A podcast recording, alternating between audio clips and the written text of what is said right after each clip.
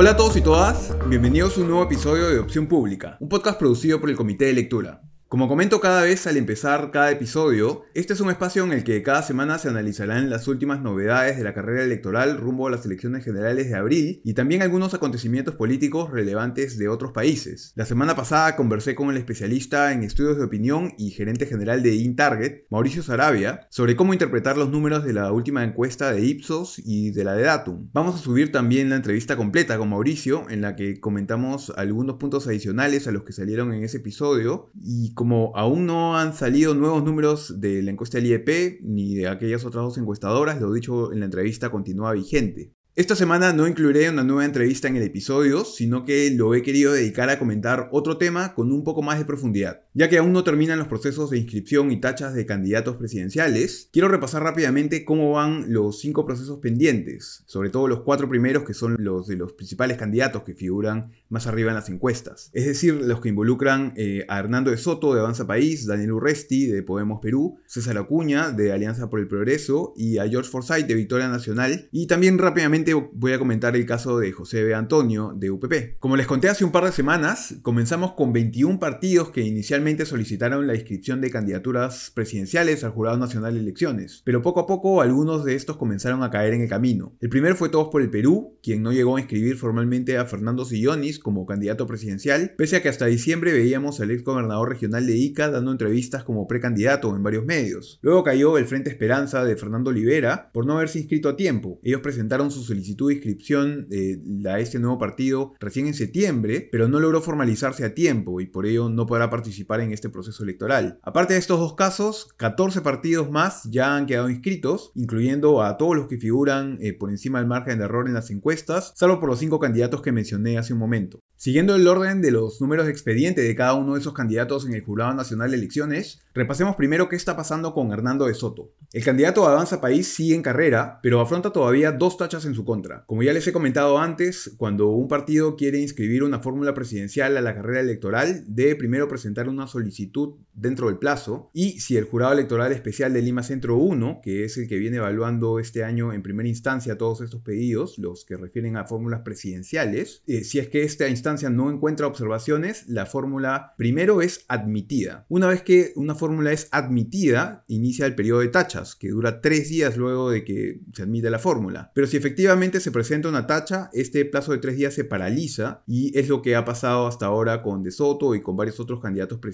La fórmula presidencial de Avanza País fue admitida el 6 de enero, por lo que el periodo de tachas comenzó al día siguiente y durante ese tiempo se han presentado dos tachas en contra De Soto. La primera cuestiona la legitimidad y la autonomía del Tribunal Nacional Electoral de Avanza País. Este es un organismo interno que antes que tiene cada partido y que antes era el encargado de llevar a cabo las elecciones internas. Pero como se sabe, a partir de este año, el que, quien se encarga de hacer, de hacer eso son los propios organismos electorales, la OMPE, el Jurado Nacional de Elecciones y la RENIEC, eh, los que llevan a cabo todo lo que tiene que ver con los comicios internos, por lo que el rol del Tribunal Nacional Electoral de cada partido ha cambiado, ahora es un poco menos relevante. En todo caso, la primera tacha eh, de lo que acusa al Tribunal Nacional Electoral de Avanza País es de tener a uno de sus miembros que no sería abogado, lo que interpretan como un requisito, y otro, tendría, otro de sus miembros tendría cargos en el partido que comprometerían su imparcialidad. La segunda tacha, por su parte, acusa a De supuestamente haber consignado información incorrecta sobre sus estudios de pregrado que realizó en Ginebra en su hoja de vida. Estas dos tachas, sin embargo, ya fueron declaradas improcedentes en primera instancia por el Jurado Electoral Especial de Lima Centro 1. La primera porque no es un requisito legal obligatorio que los miembros del Tribunal Nacional Electoral sean abogados, además de que la supuesta falta de autonomía no había sido bien sustentada. El Jurado Electoral Especial recordó también que justamente el hecho de que sean ahora los organismos electorales los que llevan a cabo los comicios internos le ha restado pues relevancia o ha cambiado la naturaleza del, del rol del Tribunal Nacional Electoral y ahora la seguridad y la adecuación de las elecciones internas ya está asegurada por otros medios. La segunda tacha, por su parte, que lo acusaba de haber consignado como bachillerato un título universitario que no existe en el Perú, fue desestimada porque no se encontró que se haya demostrado fehacientemente que el título sea falso, pues hay otros indicios que sugieren que Soto sí llevó un pregrado en Suiza, como el hecho de que luego llevó una maestría que requería de un pregrado. La presunción de veracidad juega en ese caso en favor de Soto, y es más bien quien presenta la tacha el que debe probar fehacientemente lo que está alegando. Tenemos pues entonces dos tachas resueltas en en primera instancia en favor de Soto, pero ambas han sido apeladas ante el Pleno del Jurado Nacional de Elecciones como segunda y última instancia. Ahora el candidato Avanza País se encuentra pues a la espera de que su caso se resuelva definitivamente ante el Jurado Nacional y si se confirman las improcedencias, De Soto quedará finalmente inscrito. Pasemos ahora al segundo caso. ¿Qué está pasando con Daniel Urresti de Podemos Perú? Su fórmula presidencial fue admitida incluso antes que la de Soto, el 25 de diciembre del año pasado. Es decir, que el jurado electoral especial de Lima Centro 1 no encontró problemas al evaluar su solicitud y entonces comenzó el periodo de tachas, pero pronto dos tachas fueron presentadas en contra de Urresti. La primera ha sido por un cuestionamiento similar al que se hizo contra de Soto, por una supuesta falta de autonomía en el Tribunal Electoral Nacional de Podemos respecto de la fórmula presidencial que ganó la elección interna. Pero este caso no ha podido ser resuelto ni siquiera evaluado a fondo todavía, porque todos los documentos y actas de Podemos están en manos de la Fiscalía desde noviembre, como resultado de la investigación que se viene llevando en su contra, en contra de este partido, por supuestamente haber influido indebidamente en miembros del ex Consejo Nacional de la Magistratura, ¿no? Hoy Junta Nacional de Justicia, para lograr elegir al jefe de la OMPE, Adolfo Castillo, quien habría favorecido ilícitamente a Podemos para que éste consiga su inscripción.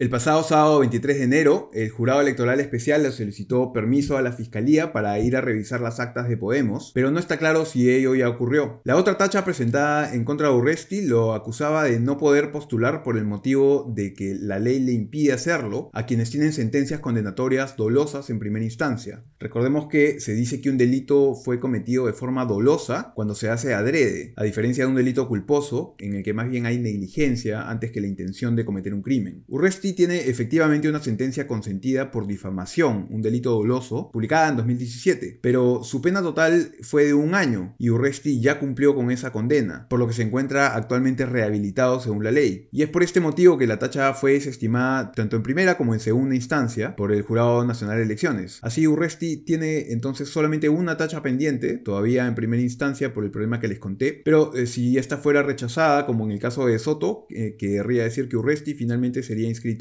en la carrera.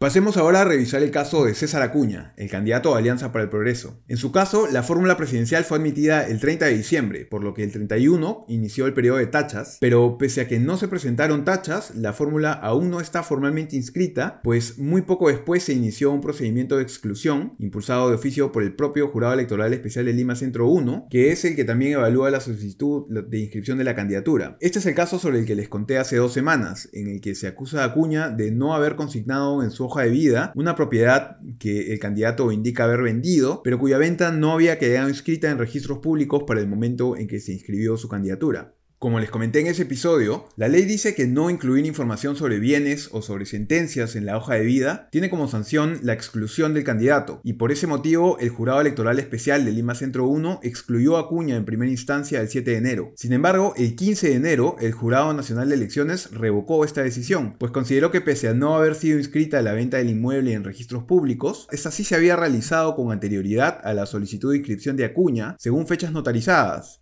optó entonces el jurado por priorizar aquí el derecho de participación política. En la plataforma electoral del jurado todavía no se registra hasta hoy, en martes 26 de enero, la candidatura de Acuña como ya inscrita, pero si no hay más problemas eh, que no se conocen todavía en todo caso, debería quedar inscrita en los próximos días. Repasemos ahora el caso de George Forsyth. Al igual que varios otros, la fórmula de victoria nacional ya quedó admitida preliminarmente desde fines de diciembre, y es más bien el periodo de tachas el que ha detenido el trámite de su inscripción. En su caso, también se cuestiona al Tribunal Nacional Electoral, que participó en la elección interna de victoria nacional, pues se alega que este incluía a una miembro que no cumplía con el requisito establecido en un reglamento interno del propio partido de tener un mínimo de cuatro años de afiliada para poder participar en ese órgano. Además, se decía que el Tribunal Nacional Electoral de este partido había subdividido irregularmente en macroregiones su función el día de la elección interna y que este organismo no había presentado al momento de su solicitud de inscripción las actas correspondientes a la elección interna. Sin embargo, esta tacha ya ha sido rechazada en primera instancia. El Jurado Electoral Especial de Lima Centro 1 encontró que el reglamento interno que exigía a los miembros de Victoria Nacional el requisito de haber sido afiliados cuatro años para poder ser miembros del Tribunal Electoral Nacional no era el reglamento vigente en ese momento, por lo que se trataba de un requisito no aplicable. También consideró que no había problema alguno con todo lo hecho por el Tribunal Electoral Nacional de ese partido porque, por un lado, este había sido constituido correctamente según el nuevo estatuto y por otro, eh, como mencioné antes, porque esta vez las elecciones internas las organizaron los organismos electorales.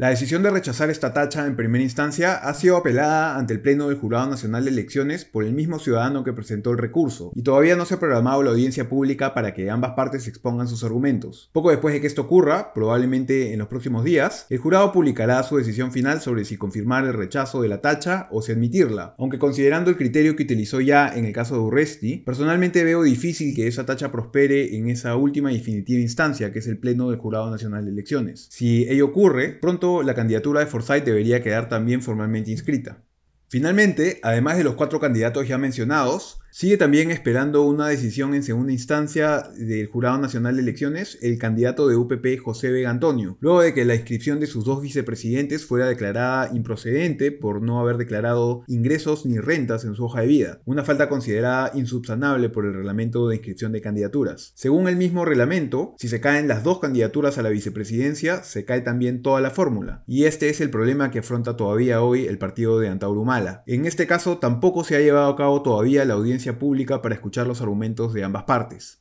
Este es entonces por ahora el estado de los últimos procedimientos de inscripción que faltan. Como ya había mencionado, el resto de candidaturas que no he citado hasta aquí ya quedaron inscritas. He querido entrar esta vez en un poco más de detalle en cada uno de estos procedimientos para que se hagan una idea del tipo de formalidades que se suelen analizar en estos casos. Y aquí el dilema que siempre termina dándose es hasta qué punto debe priorizarse el cumplimiento de estos requisitos por sobre el derecho fundamental de la participación política que, tiene, que tenemos todos los ciudadanos y por ende todos los candidatos. Es un balance difícil, pero pero es muy necesario que sea correctamente para que nuestra democracia pueda funcionar. Eso es todo entonces por el episodio de hoy. Espero que les haya sido útil de algún modo y por favor no dejen de hacerme llegar cualquier comentario o sugerencia que tengan a través del comité de lectura o a través de Twitter, en donde pueden encontrarme como arroba Javier Albán. No se pierdan el episodio de la próxima semana, en el que quizá ahora sí podamos comentar los números del IEP, si es que sale la encuesta esta vez, pero además quiero tratar un poco más a fondo las nuevas reglas de cuidado que deberán implementarse por la pandemia y por este aumento de casos que hemos visto en las últimas semanas, así como la posibilidad de que se posterguen elecciones, que es otro tema que quería tocar un poco más a fondo también. Eso es todo, muchas gracias.